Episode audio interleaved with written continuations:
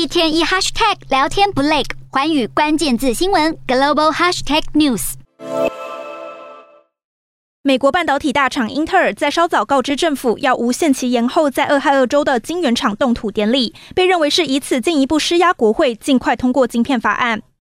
英特尔原定在七月二十二号举办俄亥俄州新厂动土仪式，整个扩厂计划是要在当地打造八到十座晶圆厂，建立起全球领先的晶片制造中心。然而，美国国会迟迟未能通过两党创新法，也就是包含五百二十亿美元补助的半导体业支持法案。英特尔执行长季辛格近期不断强调，业界的投资很需要政府相助。